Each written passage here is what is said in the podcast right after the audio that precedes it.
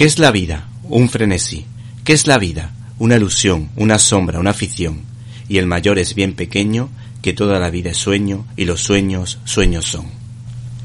Este es el soliloquio más famoso de una de las mejores obras de Calderón de la Barca, La vida es sueño, que edita en versión cómic el sello Evolution de la editorial Panini. Los encargados de esta maravillosa adaptación ideal para adentrar a niños, adolescentes y jóvenes en el siglo de oro español han sido Ricardo Bilbor, recordado por el cómic Chorizos, Alberto Sanz, animador de personajes en varios largometrajes como El ratón Pérez y las crónicas de Narnia al príncipe Caspian, y Mario Ceballos, experto en postproducción de cortometrajes.